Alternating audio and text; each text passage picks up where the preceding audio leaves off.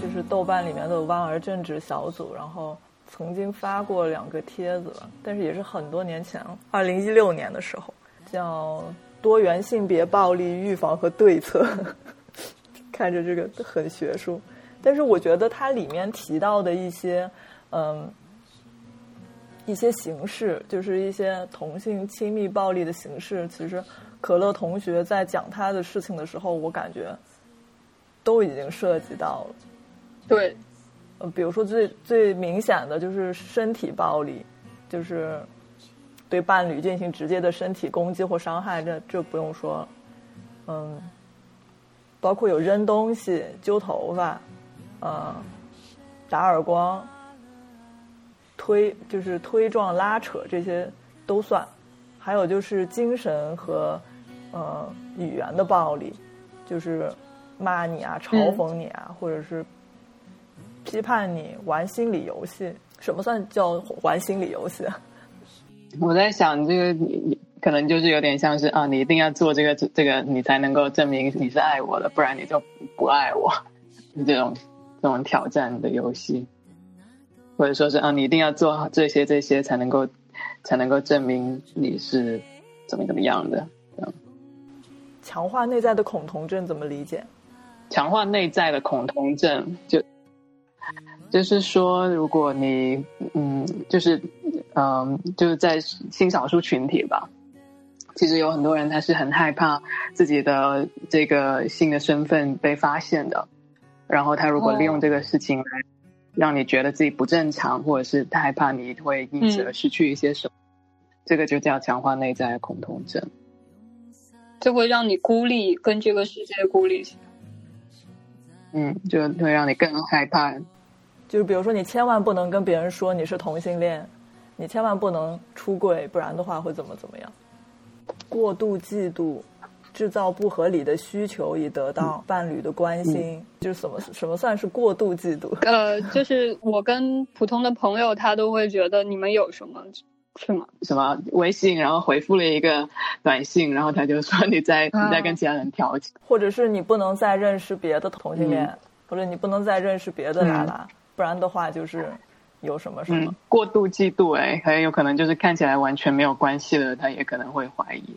例如说啊，你是不是跟你要去上学，或然后你是不是跟你的老师有一腿？这 种就是会瞎编一些那种听上去不合理的故事，但是他展他展现出来就很嫉妒的那种样子。对对，在朋友面前制造羞辱受暴者的情境，在朋友面前制造羞辱受暴者，我我试图想象，但是没有没有一个很明确的场景。就是，假如说，呃，你们两个一起去见朋友，然后，呃，施暴者他就会故意让你做一些什么事情，或者是让你出糗，然后找到机会来责备你说啊，你怎么这么笨，或者说你怎么这么这么这么蠢啊，这么这么这么笨拙，然后就让你觉得抬不起头，在你的朋友面前，就是故意在别人面前。展现自己的一种对你的控制嘛，或者故意贬低你。对，就是故意贬低你，然后让你在其他人的面前感觉到自己低人一等，这样子你就不敢去找其他人了。看起来就好像你只有你，你是很没有能力的，你只能够依靠他，你才能够你才能够活下去。或者是他对你特别好，因为你这么烂，他还对你，他还对你不离不弃。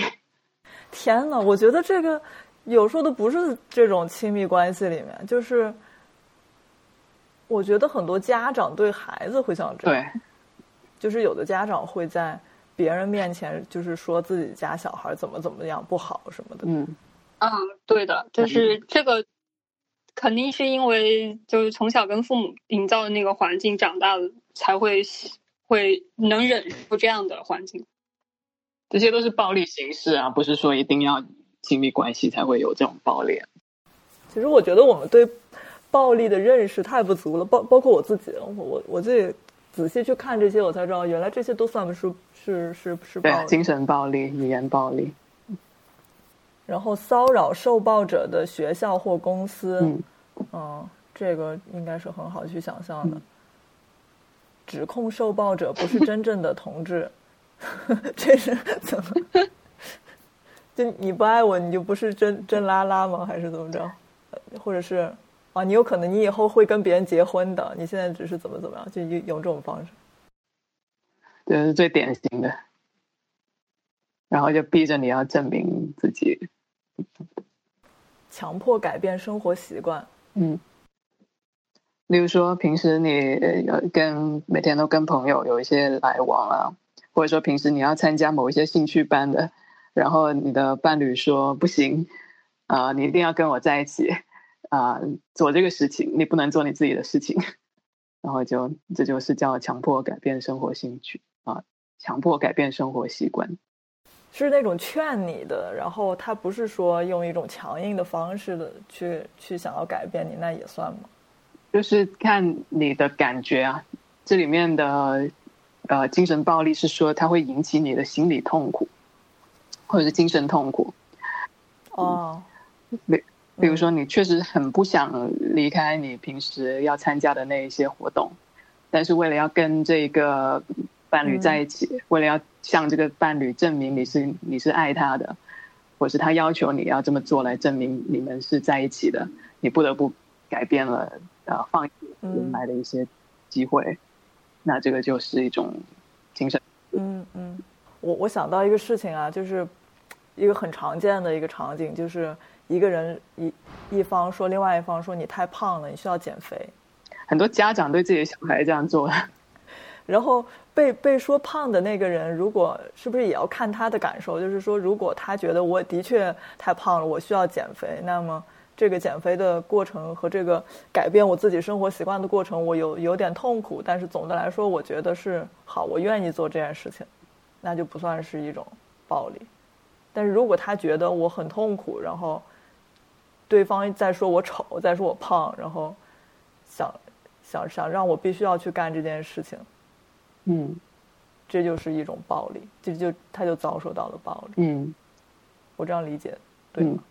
对啊，其实对，其实真的是要看他自己本人的感受，是不是让他感觉到这是一种嗯。嘲讽、贬低性质的，然后他是不是被、嗯。被迫要去这么做的？如果他不做，是不是有他觉得嗯。后果？而且这个人他对他的要求是基于一种嗯关系上的要挟，所以很难看说嗯某个具体的事情是不是暴力，可能要看这个事情它发生的场景是怎么样的。然后下一类是叫心理暴力，心理暴力和精神暴力有什么区别？你你就直接躲，就是透过强迫或者是威胁嗯或者是恐吓的方式达到所要的目的，就是很直接的，就是如果有人要强迫你或者是威胁你，呃，或者是伤害你的物品或者是你的你的你的你的宠物，或者是威胁要分手，或者是呃，或者是要把你出轨，或者是威胁呃威胁要自杀或者是自残，然后以达到对方的目的，这个就是心理暴力。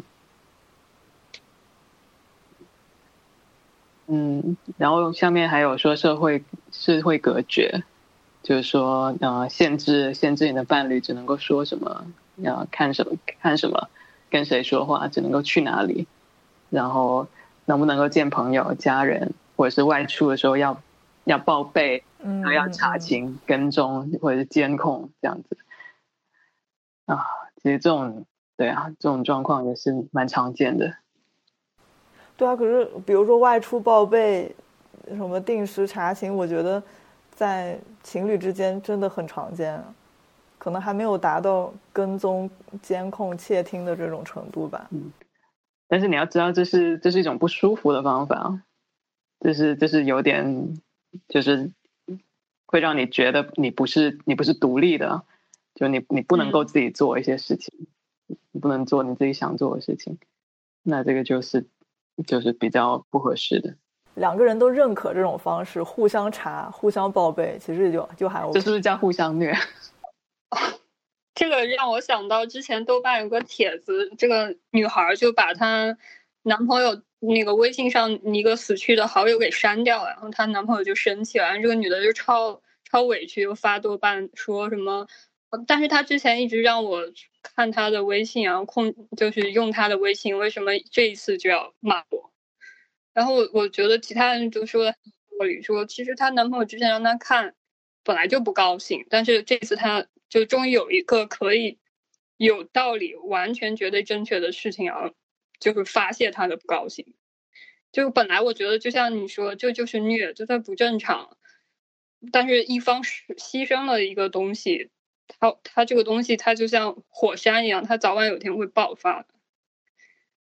嗯，而且我觉得这里面也涉及一个授权的限制啊，就是我让你看。但是我有我有说你可以删吗？这就不对了。嗯，也是哈，没有授权你删除。对，可能有时候这种我们没有意识到自己在授权别人干什么，但是没有授权别人不干什么，就是可能得到权利的那个人也会慢慢的无限使用自己的权利。对，就会没有边界感。但是我觉得最好是先把边界感提出来，因为到最后真的。就一发不可收拾，因为有时候会，我经常会看那种相亲节目，然后就是直人相 亲节目，然后我就会觉得里面真的很吓人。就是比如说一个女生，她会提出自己的要求来说，我们必须要，我必须要能看你的手机。但有可能当时的那个男嘉宾也会说啊，我我我我可以让那个女生女女方看我的手机，然后我也要看你的。他们他们两个人就会达成一种协议，说好，那我们可以互相看。哎，我觉得确实还蛮常见的，就所以就看这个人到底，如果他是个潜在的控制狂或者暴力狂，就很容易走极端了。最后，没有，我就在想说，人跟人之间还有信任吗？很 难很难。前几天吧，还是上个星期，豆瓣不是有一个帖子，就是大家传的很广，就是是女生的第一视角写的，就说她和这个男的一直。都相处的很好，就是没有什么问题。但她只不过是偶然有一天看了一下这个男的手机，就发现他其实有一个异性的好友，他们一直在聊天。然后这个女的就非常的不能接受这件事情，然后就跟这个男的彻底分手了。然后其实很多人能认同这个这个女生的做法，但是对我来说，就是你去看了别人的隐私这件事情。问题更大吧，我会这么觉得。嗯，那个热点我也看了，是因为呃，那个男生就和那个他暧昧的对象好像是同门吧。完了之后，他们第一时间各种分享他们的一些所见所闻。我觉得，就其实那个要结婚的那个女性就会觉得，其实他们已经在精神上达到一个爱恋的状态。对，有很多细节。对，我也同意刚刚他说的，就是你你看的时候，你已经不信任了。其实我觉得这个还是归结为感情上，就是已经没有那种感情了吧？我觉得本质还是没有爱情，所以就所以这个男的才会在精神上找另外一个那种东西。我也有想，突然间就想到说，很多人结婚他不是奔着爱情去的，是奔着其他原因去的。让我陷入沉思的一个一一一个回复，就是我看见其中有个人回复，他就说：如果你不去看的话，一切都很好的话，是不是就说明这个人已经在满足了你所有的需求了？嗯，那那会不会还有一种可能是，他之所以做出去看这个举动，就已经是其实现实中已经出现了问题，他才会去做这样的事情。或者他只是出于好奇呢？我记得那个帖子里面，他就是说他就是从来没看过，所以想看一次，结果就发现了不得了的东西，那种感觉。我觉得根本原因就是在于，就刚刚那个呃李老师说的，就是就是你到底要的是什么？如果你要的是婚姻的话，你就能忍；但如果你要的是爱情，你就不能忍。就比如说我要的是爱情，如果你爱上了别人，你就告诉我，你就走吧，就这么简单。哦，当然这个就偏题了，这个就跟这个帖子其实没有什么关系。就是呃，即使是说出轨，也不是说一定要分手，而是说你们两个人对于这个关系怎么看的，有是不是可以补偿，或者是你们两个人对于关系的目标是不是还是一致，然后怎么样可以对，是不是还对？所以重点是你们两个人是不是还在同一条船上？那如果已经不在一条船上了，那其实很多原因都是可以，就是让这个这两个人下船的。明白。嗯，对，我们是不是还是要拉回正题？好，是的。对对对，我们回到这个帖子吧，就是，呃，下一类就是经济控制，控制伴侣不得出去工作，使伴侣失去工作，嗯，让他被辞职，然后。向他要钱，或者是擅自拿伴侣的钱，或抢夺或者盗用钱财，然后使对方负债，嗯，或者是未经同意变更受害者的资产，或者是损害被害者的资产。其实这个比想象中要常见很多，我发现。嗯，情侣就觉得我们俩在一起了，那钱也是混着用，嗯，可能慢慢的就会发现一些不平衡的东西在里面。嗯。或者是有的人会觉得，嗯，我可以擅自拿你的、用你的钱，是一种我们俩很亲密的证明。就是对，有一方会拿到全部的钱，倒不是说到最后已经不是混着用了，是就会他来分配所有的钱，不管这个钱是不是他赚的，然后就会有一种不自由感，就会自由被控制了。对这个，我们在那个直人的世界里面，异性恋的世界里面，说我的工资都上交给老婆，就之类的，我还挺可怕。让老婆给我一点零花钱。对，嗯。但是，但是直人世界它有更大的一个环境在里面吧？可能女女性的确失去了一些工作的机会或者怎么样，所以她需要去掌管这个家里面的钱。这个原因要更复杂一些。呃，对，以以及大家总是觉得就是。好像直人世界里，就是被家暴的女性都是不赚钱的，都是用男人的钱。其实我后来看了好多案例，都是，呃，跟我这样，跟我很像，就是自己赚钱，然后那个男的啥也不干，然后拿了所有的钱，然后仍然还家暴那个女性的。嗯，就有时候会也会有这种感觉，就不要以为自己赚了钱给别人，好像你是，好像是某方面的优势吧。但其实只要他控制了钱，不管是谁的，最后都会劣势。哦，我我有个，就是当当时就是非常印让我印象深的，我当时做的一件事情，就是我我在外面工作，然后午饭要吃什么也是他管的，然后他就就习惯的就给我做那种嗯，就是那种饭团，但是后来从夏天到冬天了，然后就吃饭团就很冰很冰，但是他也没有换。有一次我终于。鼓起了勇气跟他说：“我能不能换？就是太冷了。”然后他就给给了我多少钱，然后让我就去去吃那种面。嗯，但是因为他一直给我吃那么多钱，我只能买那份面。但是后来我我就会想说，我不想吃那个面了，我又不敢跟他说。然后我就去就当地那个像七幺幺的小超市，就去买什么丸子什么的。但是呢，比如说他给了我十块钱，我买了丸子，只花了七块钱，我还剩三块钱。那就多了，多了，因为我所有东西他最后都要看的，我就很紧张，就这三块钱到底怎么办？然后后来又把这个三块钱扔掉了，就是想想告诉他，就是就是我我其实一直在都有乖乖的吃面哦，我没有吃别的，就是就后来都都发展到这个这样的地步，我自己赚的钱给他，然后他给我那那多少钱，我就必须这么做，如果不这么做，我我不敢跟他说，因为所有的变量，所有的不正常到他那里都是会。不知道会不会引起一个大的风暴？哦，好心酸。你对那个风暴的恐惧已经没有在想这个钱到底是谁挣来的这件事情了。嗯，对，我后来直接扔了。我我一直因为我一直在路上想要碰到一个乞丐，嗯，然后发现遇到，嗯，就把它丢掉。就不管是时间还是金钱都会被控制，包括我下了班我就应该在什么时候回去。所以有一次我就我其实我觉得是我自己的小小反抗，就是刚刚说的我去吃个别的，我不吃面也是我的偷偷的反抗。还有就是我下班我必须回去，比如说转两辆公交车。那那有一次我就在第一辆公交车的时候路过一个大桥，然后我就很想看看那个桥的风景，就是那个海那个湖面。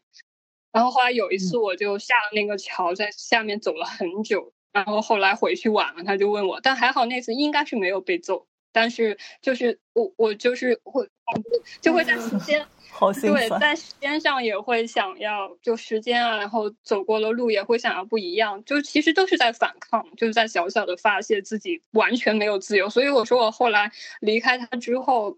就从地狱完全到了天堂，我想吃啥吃啥，我花我自己的钱，我想走什么路就走什么路。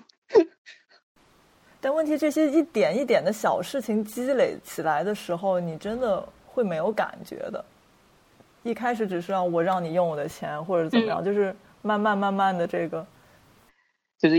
就是有的人他可能会比较容易愿意去让步，然后来证明自己是被需要的，是特别的。我我都不是让步，我是贴上去的。我发现他没有钱，然后他给我发出了这样一个信号，然后我就会觉得啊，他没有钱很困难，我应该给他钱。所以我我我后来就包括到现在我就懂了，就真的是对方的信号，你会能很敏感的 get 到他。这些人都不会直接问你要东西，但是他会给你这样的讯号，一些暗示。所以是不是要很很重要的一点是学会，就是虽然 get 到了这个信号，但是先先等一等，就是算一算我已经给了多少了，然后我得到了多少。对，我觉得得识别这样的人，就是正常人不会这样的。就是如果是我自己没有钱，我不会跟一个陌生人或喜欢我的人给出给给出这样的讯号。嗯，对，我觉得如何处理自己接收到的信号是一个很重要的事情。就是你没有办法，有可能你天生就是很敏感的人，那你就是很容易接收到这些信号。但是你处理 这个信号的结果是我要去满足他，还是说我先不理他？这是这这可能是第二步。我觉得真的太难了。就就虽然我我现在是懂了，就真真的是太多事情最后让我明白了，就是但是真的很难。嗯，找找一个军师商量，就像是你的朋友那样的。对，对你不是有鱼塘堂主朋友吗？要跟他多交流。对，是的，是的，需要他骂醒我，真的。嗯，然后下一类就是性暴力，就是强迫性行为或者是不愉悦的性性活动，嗯，不断的去发生外遇或者是强迫 SM，嗯。批判性方面相关行为或外在，我这句话太绕口了。嗯，这这这是怎么理解这句话？我我我是理解一下，就是说你呃你做的不够好，或者说是你的这个你活太差了，对你活太差了，或者说是你的某些部位长得太丑了，或者说是你在做某一些事情的时候，你你实在是太太丑了。就是这种感觉让你觉得啊，就是很很羞辱的那那样。但当然，我也我有觉得，嗯，两个人在性方面应该比较坦诚的去交流，就是嗯，今天哪里做的不好，哪里做的我不舒服或者怎么样。但是不要是不是不要变成一种只是批判性的，就是说你做的不好，但是没有告诉没有告诉对方应该怎么做会更好。如果是在控制的关系里面的话，哪敢说做了哪里不好啊？我觉得性是一种特别对你的沟通要求特别高，可能比你其他的沟通要求还要高。制造情境让受害者觉得自己的性需求是不被允许与不重要的。制造情境，就说就是如果对方有性需求，就会说你你怎么那么贱或者怎么样嘛，就是用这方面去羞辱。嗯，对啊。你怎么那么浪，或者是怎么样？对，还有一条，在其他暴力后立刻要求发生性行为。嗯，就会有有人会觉得，就是如果打架吵架完了之后扑倒了，就就和好了呗，就是床头吵架床尾和，大概就是这样。嗯，啊，对对对，哎，你这么一说，我就理解了。对，但是我很好奇，就是在女性身上是不是会有点不一样？你说床头打架床尾和，我感好像看到的是异性恋关系里面好像比较其实的话，因为当当时就是我是那个 T 方面，就是他是那种比较女性的，就是他，但他仍然那样暴力我，然后完了之后他会对我好嘛，方方面面会对我很好。对，其实对我来说就不是福利了，对我来说是我对我我我会被强迫性要求这样，就感觉好像原谅他之类的，然后他会觉得发生这样的事情之后，好像这个事情就就之前那些事儿都不是事儿了，就是这他会变成一种呃和好的标志性的一个行为。我都让你上了，你还你还生什么气？这种感觉。嗯，大概是吧。就是在豆瓣啊，或者是在那个小软件上，像热拉什么的，不是有些话题嘛？然后就就有的人说啊，你这种情况，你只要就扑倒就行了，是吧？或者是对对，就是扑倒就行这句话，就感觉好像可以解决所有的矛盾。确实，哎，对，刚才一说了之后，我就也马上理解了。然后下一条，呃，不顾伴侣仍在恐惧中。在不当的时间干扰受害者、受暴者的睡眠或日常生活，而要求性行为等。嗯，就这个就是，比如我平常工作已经很累了，然后他也不工作，我回去了还相当于就是要服务于他在这方面，就是他会不管你累不累，嗯嗯，因为所有的事情都是他不顾及对方的感受做出来的行为。可能拉拉之间会有这种。会有这种，我猜呀，就像之前提到说，制造情境让受暴者觉得自己的性需求是不被允许与与不重要的。因为拉拉之间，我们就是有两两个人是没有办法同时的嘛，互相服务嘛。但是是如果这个一直在服务对方的人提出自己的需求的话，可能另外一个人不愿意或者怎么样，我觉得这个可能也算吧。对啊，不是有很多抱怨，是说有的人他只想要自己享受，然后不想要服务其他人，这样。对，就是那种 pillow princess，他可能只想被服务，但是他都不想去碰对方。但当当然，如果两个人刚好一致的话。就很完美，对前期认识到对方是这样，因为我也有朋友，就是他跟他的伴侣在一起之后也是拉拉，就是发现，诶，他们的属性是一样的，都是受，那就很很很糟糕了。这个安排一下时间，互相服务一下不就好了吗？对啊，我觉得两个都是受，其实好弄，我都有种感觉。但也有可能，有的人就是完全不想去，完全不想服务对方。嗯，或者就是有偏差吧，就是他他他这个人是看起来比较 T 的，但其实是不瘦，结果就有可能喜欢他那个人也以以为他是 T，结果发现不是，就两个人就尬了。嗯，我也不太懂。嗯，所以我真的希望拉拉就是大家多多先上床，先不要那个，嗯，还不是没上床就私定终身，然后先多上上床。啊，但我觉得始终还是在关系里面会有这种互相服务的的的情况才才可以吧，才可以维持吧。不管是情感上的还是性的需求方面的，如果说一开始就想着好，只有你服务我，没有我服务你的话，那这种关系肯定很难维持啊。就不管不管是什么，不管是拉拉之间还是男女之间，甚至对男生之间，对对，嗯嗯。嗯，好，最最后一类叫淡化暴力，在同志伴侣中有许多施暴者通过淡化暴力加重受害者的责任与负担，具体包括不承认暴力存在，认定暴力是互相的，责备受暴者必须为暴力负责，让受暴者以为他才是施暴者。啊，这种事情太多了，就是比如说他明明是打你的那个人，但他打完你之后说都是因为你。惹他不高兴，你做错了事情，然后就会让你觉得，哎，是不是我的原因？是我让他变成这个样子？就是这个真的太多了，现实里就推卸责任，对，都是因为你，我才变成那么可怕的人。对，也有也有淡化暴力，就是说，呃，这根本就不是一件什么小事，我就我就我就打你一下了，这算什么事情？或者这这无所谓的事情，大家都这样，或者怎么就很正常，就是对，或者说这应该的啊，你就是做了，你就是做的不好，所以我应该惩罚你这种，或者说是你就是要被监控这样。嗯，然后这个帖子，这个帖子很长的，它后面我觉得这可能比较有用。他说，当你的家人有如下表现时，你可能即将成为。家庭暴力的受害者，他就列举了很多嘛，就是对方脾气火爆，很难控制，在生气时会撞门、砸墙、摔东西、扔东西。但但有的人他可能就是脾气火爆，但但他一定会最后指向人对人的暴力吗？还是这这是有一定联系的？我觉得情绪不稳定就很可怕，他即使没有生理上打你，但是他他在发泄他的暴力的同时，给你给旁边的人精神上其实造成了很大的压力。对对，会让对方别人会觉得很紧张。还有就是他们要威胁你要按他们的想法去做，嗯，这个应该不难理解。或者审问或者尝试限制你外出，然后限制你的活动，或者是与他人交往，然后就是跟踪你，或者是频繁的利用手机电话确定你的行踪，尝试控制你的个人习惯，比如穿衣服、吃饭，甚至睡觉的习惯。哦，对，我说刚才不是讲了说，呃，强迫转换你的个人习惯嘛，然后可能其实讲到那个说每天只给十块钱。控制个人习惯的一个很一个很好的例子。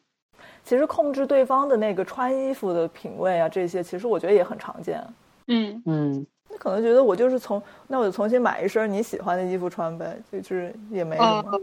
但可可能意识不到这个就是对方想要控制我或者怎么样，或者是他觉得我一定要留长头发才好看，或者我一定要留短头发才好看。嗯嗯，对啊，不是拉拉之间有很多控制头发长度的。过我还听说过，就是一方为另外一方去整容的，就可能对方一直在说你丑或者怎么样，最后他就是去整容了。但是这件事情也很奇怪，就是可能最后整着容，这个人就会觉得是因为，因为他他会合理化这些事情。就我为你好，就是你整个人更美。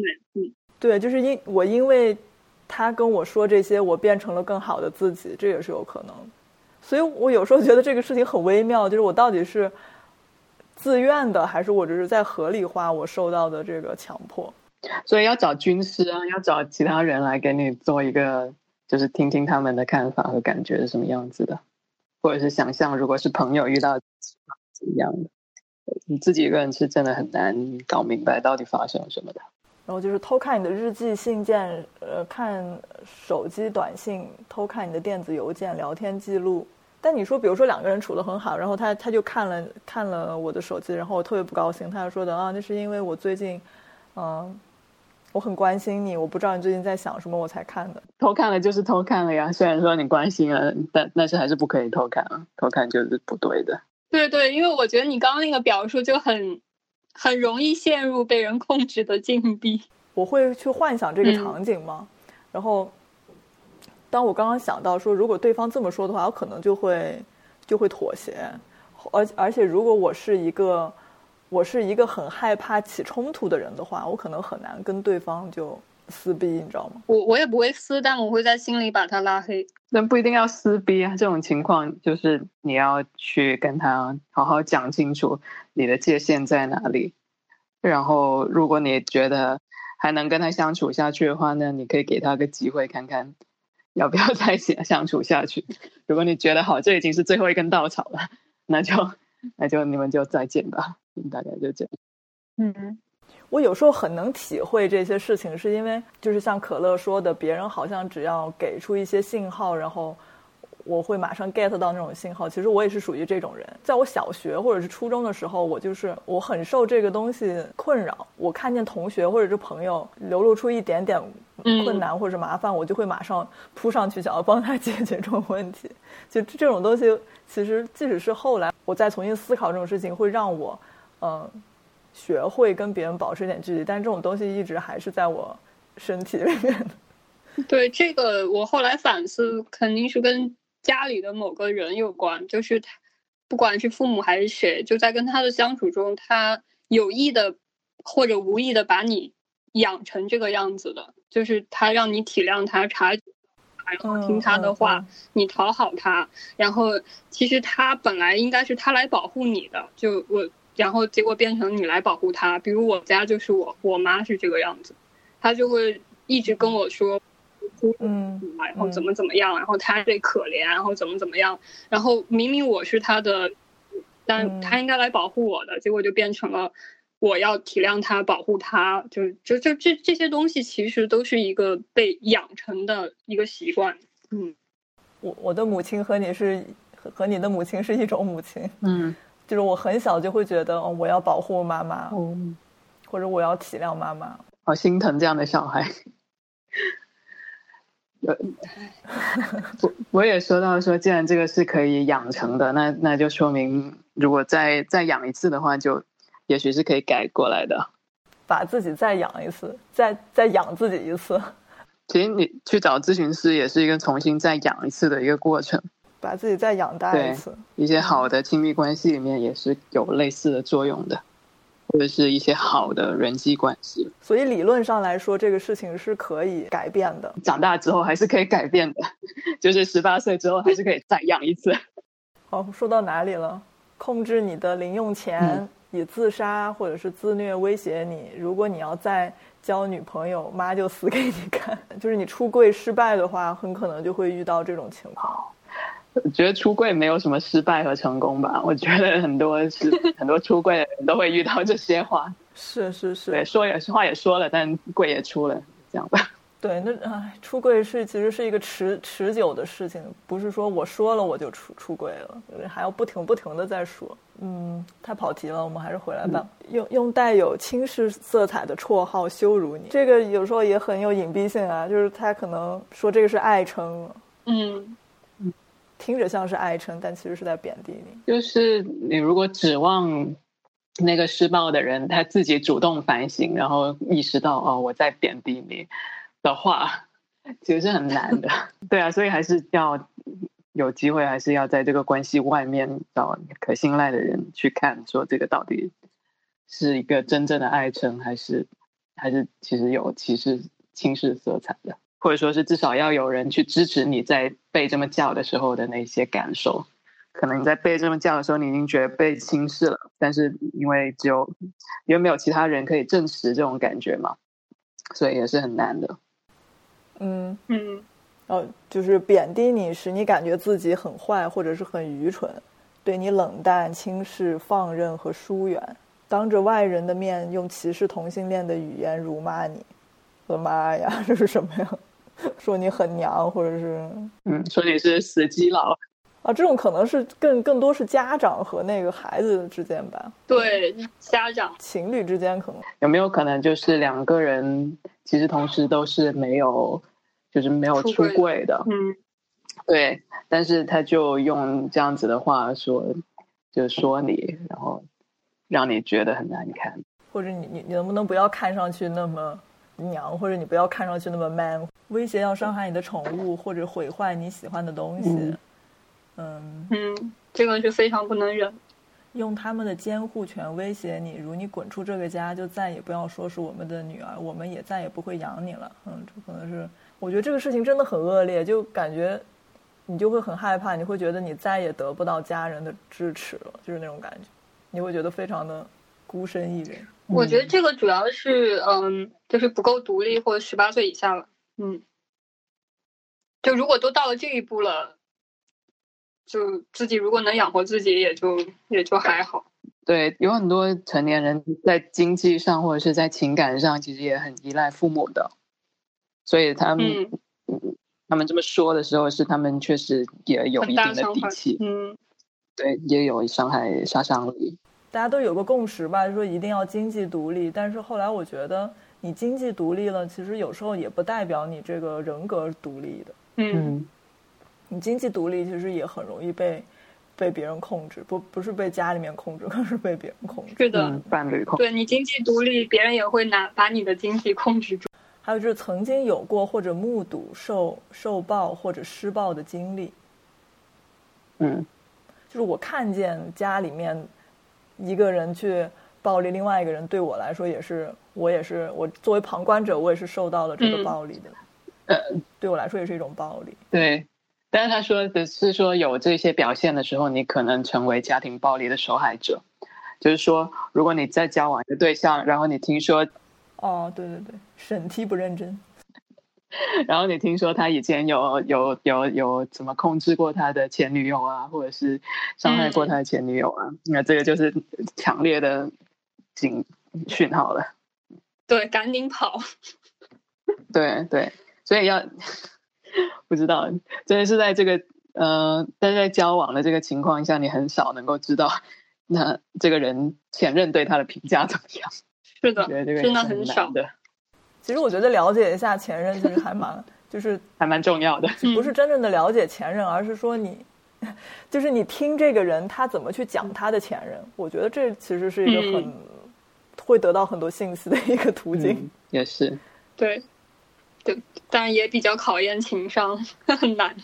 因为之前不是爆就是爆出来那个呃做做自媒体是化妆的做化妆自媒体的那个女孩，然后她不是说她被另外一个画画画漫画的人家暴嘛，然后她就说平常平常她男朋友的话都会都会说啊，我绝绝对不会什么，嗯，嗯 我绝对不会打人的或者怎么样，她会她会主动会提。结果他就是虽然大家听起来嗯有点此地无银三百两那种感觉，但是她反而会就很博好感吧。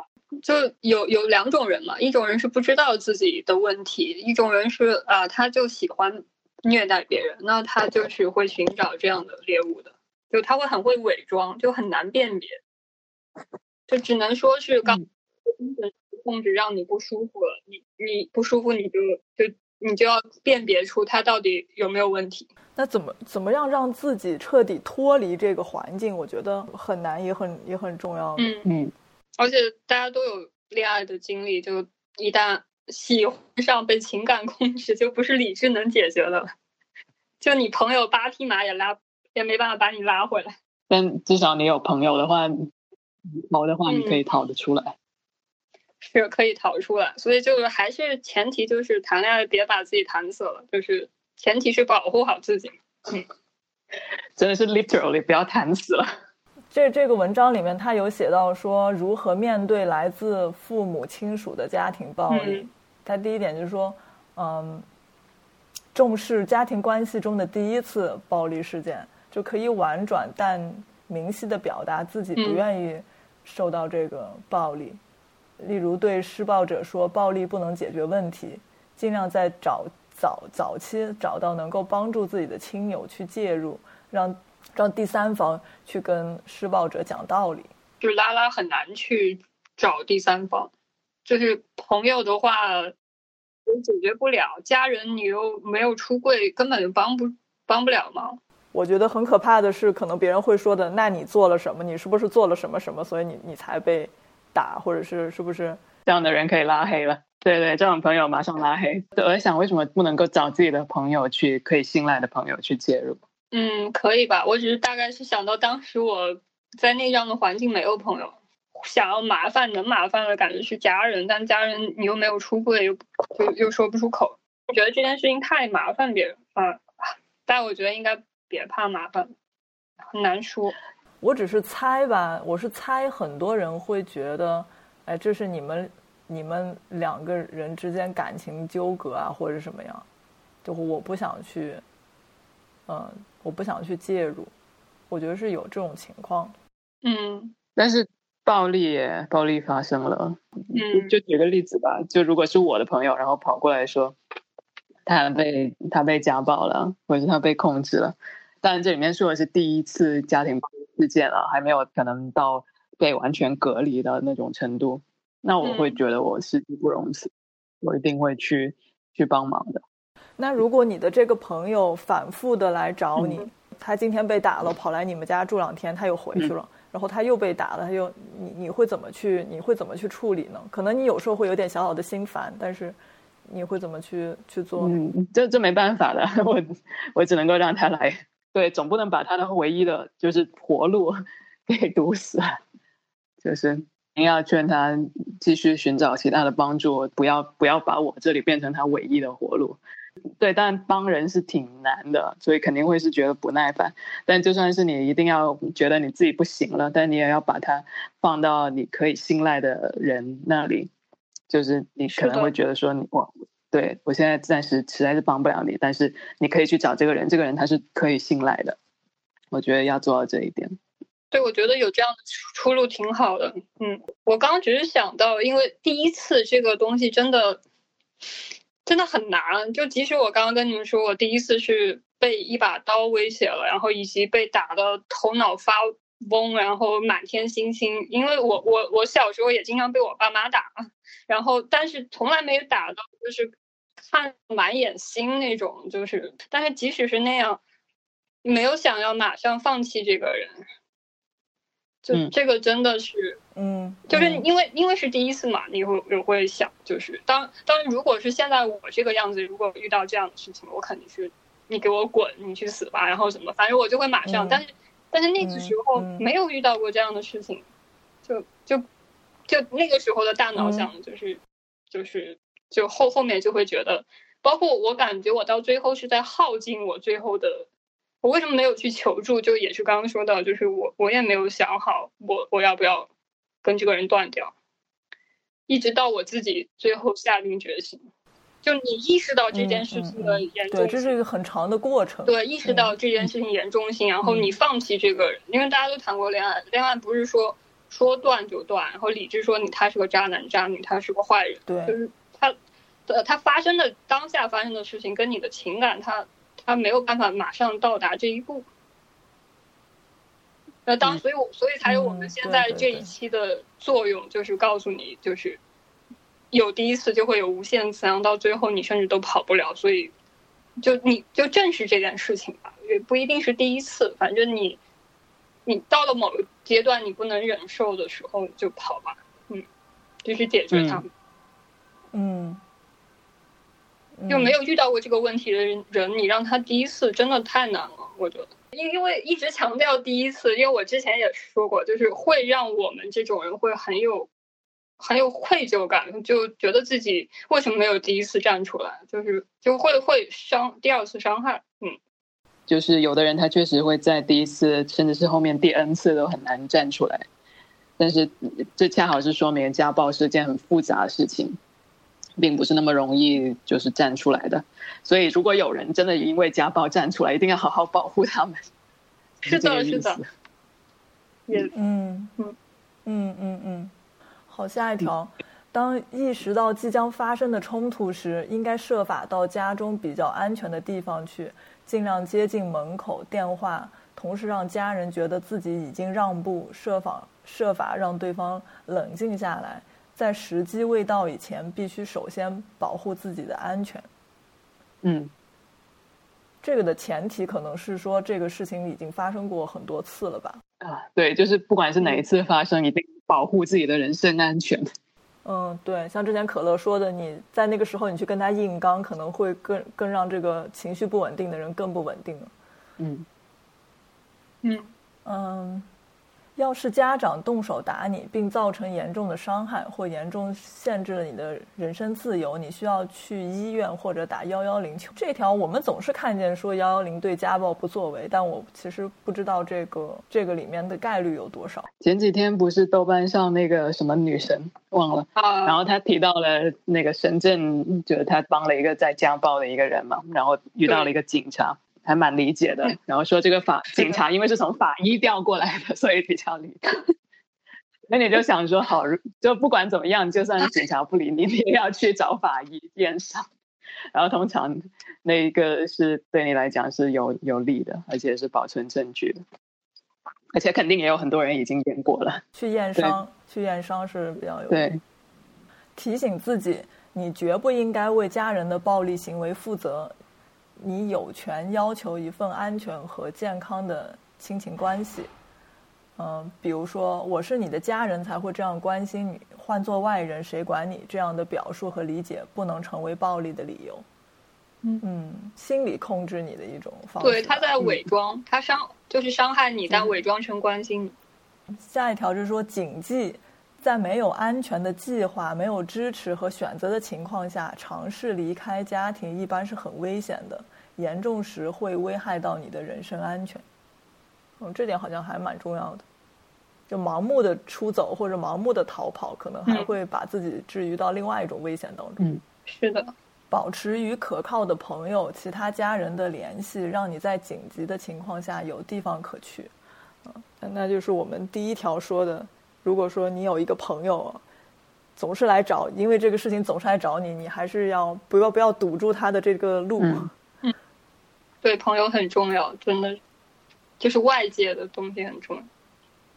嗯但像可可乐你说的，我觉得有一个很重要的点，就是你说你重新注册了一个 QQ 号以后，你开始重新跟外界联系的时候，你才发现这个事情有，嗯，有多不靠对，谱。因为因因为在他的监视下，你就会觉得你不敢多说话嘛，包括你连连书包里多出来钱你都不敢，就是这个不能有任何变量，所以不敢跟别人说，所以必须有跟就是其他人聊，你才能真正摆脱他。嗯，即使是是一个很容易妥协的人，那么如果对方让你跟你自己最信赖的朋友都要断绝来往的话，可能真的是要敲响一个警钟。对，因为他他会说你父母是很坏的，说你朋友是很坏的，就是他会一直这样这样这样。然后你你又是怕他，又是惧怕，就有可能你暂时是不会跟你朋友说话了。嗯，因为觉得一时半会儿，你万一你跟朋友说了或者打电话沟通了。然后，那他们回了一个消息被他看到怎么办？就就是那个时候，就等于吓得就是啥也不敢做，就是你做什么都觉得就会引来更大的风暴。嗯，对，就是关于这一个人在暴力情景下面是有多可怕，或者是多脆弱。其实以前网上不是有那种被绑架到暴力传销组织里面去的那些经历嘛？就是你在那个场景里面，就算是一个呃。看起来很 OK，然后也没有什么呃，并不是自愿进入这种关系里面去的那些人，他们其实也很很难真的去做一些什么。如果没有人在外面帮他们的话，他们其实也很难就是逃出来。寻求社区内外有反家暴经验的组织的帮助。哎，但我还真的不太知道国内有有没有这种就是同性之间反家暴的这种有的。他们叫做彩虹暴力终结所，然后他们做呃安全风险评估、行动计划制定、法律咨询和律师援助，所以有一个全国的四零零开头的一个一个一个热线，然后星期一到星期五的都下午两点到六点都可以打电话，然后也可以就是填一个联系表，然后他们会联系你。然后只要他们的帮助是针对所有的性和性性别少数人群，然后如果你曾经或者是正在遭遇校园凌霸、原生家庭暴力、亲密关系暴力、就业歧视、财产纠纷、子女婚姻矛盾等，都是都是可以去找他们的。嗯，对，我会把这个到时候写在写在这个节目的介绍里面，文字介绍里面，我觉得挺好，大家可以去搜了看看。好，最后的两点大概也就是我们现在今天正在 做的事情吧。就是说，说出自己的经历，诉说和心理支持很重要。就是你周围有许多人可能与你有相同的遭遇，大家要互相支持，然后讨论对付暴力的办法，然后可以通过社区支持或者是小组来寻求呃更多的支持。如果你有过被呃实施家庭暴力的经验，请。与他人分享经验和教训，支持即将和正在遭受家庭暴力的人逃脱暴力，真的是很难。就是哪怕你遭受不住，你去网上发个贴，我觉得可能都是一种，都是一种寻求帮助的办法吧。嗯，对我我觉得刚刚那个公益组织挺好的，因为还有说为什么不跟朋友说，就是。就有的朋友会二次伤害的，就是就因为他们不太懂，就是也许他们也不是坏人。就后来我我我逃回来了之后，有的朋友就会说那样的话，为什么会发生在你身上，不发生在别人身上？那这就就会，当然我现在也会去反思。但你你那个时候我已经被伤成那个样子，你你突然理智的告诉我，我也很难接受。所以所以就会在朋友那里被二次伤害，就是你觉得他们很难理解这件事情。我觉得公益组织的存在很很有必要，因为他们会很有经验。嗯嗯嗯，这个帖子里面也有一个台湾的网站嘛，不知道不知道国内能不能上到，就是那个那本手册《开心谈分开心谈恋爱，理性谈分手》，里面就有特别多很实际的操作上面的一些呃建议啊，所以其实嗯。如果可以下载的话，是可以好好去看看这本手册的。那对，要不我再下载了以后，我重新再上传一下，然后我会把这个链接放到也是这个节目的介绍里面吧，就是需要的人可以去下载下来。可以，我自己去传播这个东西会会有侵权的麻烦吗，或者怎么样？呃，如果你不是作为经济，就是别人给你钱的话，应该是不会的。今天也差不多了吧？其实已经聊了两个半小时了。嗯，是啊，聊了很久。如果有什么觉得没聊完的话，可以下次接着聊。但我还是非常非常感谢可乐，就是愿意去聊自己的这个经经验。嗯就是其实我一直想做这个节目很长时间了，但是因为我缺乏亲身的经验，然后我也感谢有这个机会，能释放一点我的攻击性，就就能让我觉得自己有有有所作为，嗯，会会觉得自己有点强大，嗯嗯就还好，嗯。嗯，嗯，嗯对啊，，可乐你做的很棒啊，你很有勇气，太感谢你了。今天你的描述也教会了我很多。真的我也学到很多东西，包括包括和可乐聊的时候，我们可能都会有同样类型的母亲，然后就是很很容易会接收到一些求助的信号啊，嗯这种怎么样去处理这种信号，对我来说真是，还有怎么去处理我自己的愤怒，也是，即使我没有经历过这种暴力，但是很多很多事情好像是相通的。对，因为不知道怎么去愤怒，但是愤怒一直都在的，对的，好的，那就谢谢大家，然后我们互相点嗯赞。点赞点赞，谢谢你们，点赞点赞，谢谢，好的，好拜拜拜拜。如果你喜欢今天的节目，欢迎通过我们的网站收听下载，或者使用泛用型播客客户端订阅。也热烈欢迎到豆瓣弯儿正直小组与我们讨论。弯曲的弯，而且的而，正常的正，直人的直。而且加入小组之前，请认真阅读入组规则哦。